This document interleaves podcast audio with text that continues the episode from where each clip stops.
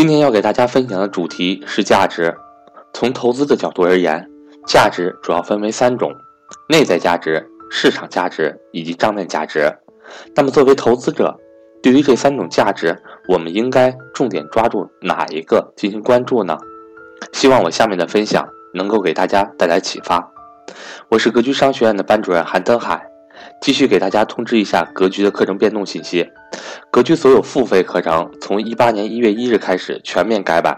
课程价格会大幅上调，并且不再支持补差价升级。如果您还想学习格局付费课程的话，请您抓紧时间和我联系。目前格局有两类课程接受报名：投资理财班和家庭资产配置班。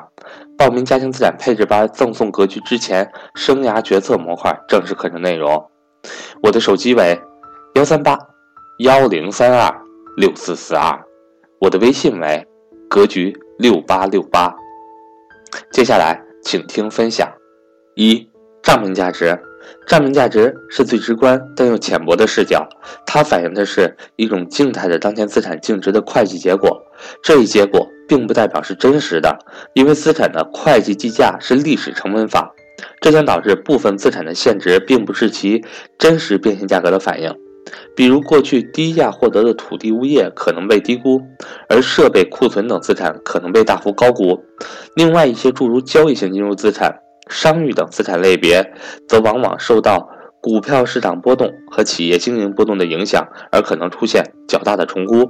说它直观，是因为它有一笔笔清晰的数字记录在资产负债表中。并且可以历史追溯，也有会计附录来详细探寻。它毕竟不是一个完全靠估计或者预测得来的结果，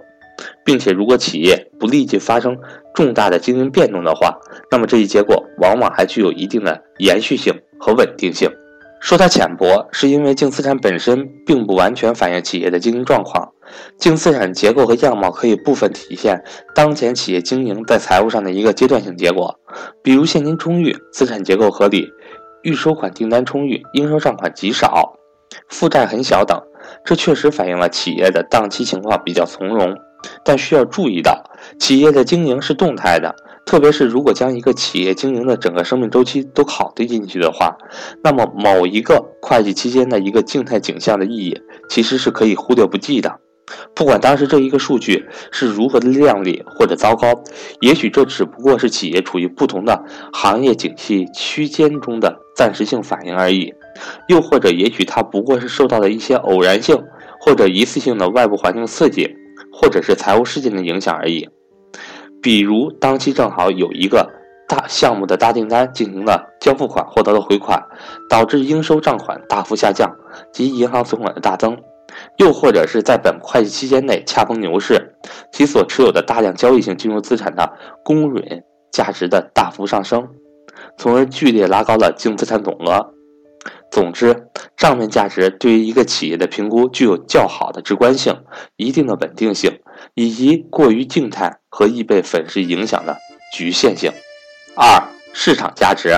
市场价值或者说是企业的股票市值，是这个企业在资本市场上得到的定价。作为普通的二级市场投资者而言，我们的主要投资回报都是以市值来兑现的，脱离了市值来谈价值是不切实际的，甚至对于企业家而言。市值的高低以及市场定价相对于企业账面价值的溢价的多少，也是衡量一个企业经营是否成功的重要因素，同时也是企业家个人财富的最主要载体。市值是如此重要，以至于每天在市场中，无数的人就是追逐着股价的每一次涨涨跌跌。对于相当多的人而言，进入股票市场的唯一目的就是追逐股价。从市场价值的重要性而言。这似乎是无可厚非的，但也许他们忽略了一点，而且是至关重要的一点：股票市值只是一个结果而已，股票价格是股票市场对于企业的一个定价，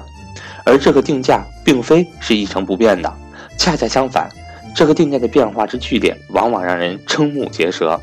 所以，只追逐价格本身，等于在做一件重要但是不可能的事情，因为你搞不懂为什么它会变。它的内在驱动因素在哪里？所以就不可能理解它的运行规律，而只能被价格牵着鼻子走。这正是股票市场总是让大多数人既感到兴奋刺激，最终又沮丧的原因所在。三、内在价值，市场价值到底是被什么所决定和牵引的呢？答案是内在价值。内在价值与账面价值、市场价值最不同的一点在于，它是看不见、摸不着的。没有任何一个财务报表或者统一数据可以告诉你某个企业的内在价值是多少。市场价值高的企业，内在价值未必高；市场价值低的企业，内在价值未必就低。因为市场价值是个多动症患者，它总是一刻不停地围绕着内在价值进行的波动。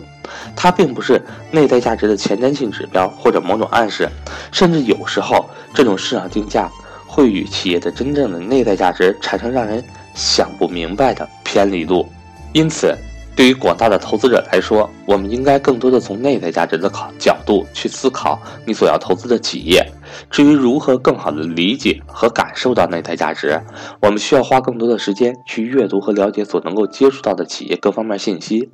比如说。标的企业的财报、各种财经评论、企业的招股说明书、企业经营者的各种经历等等。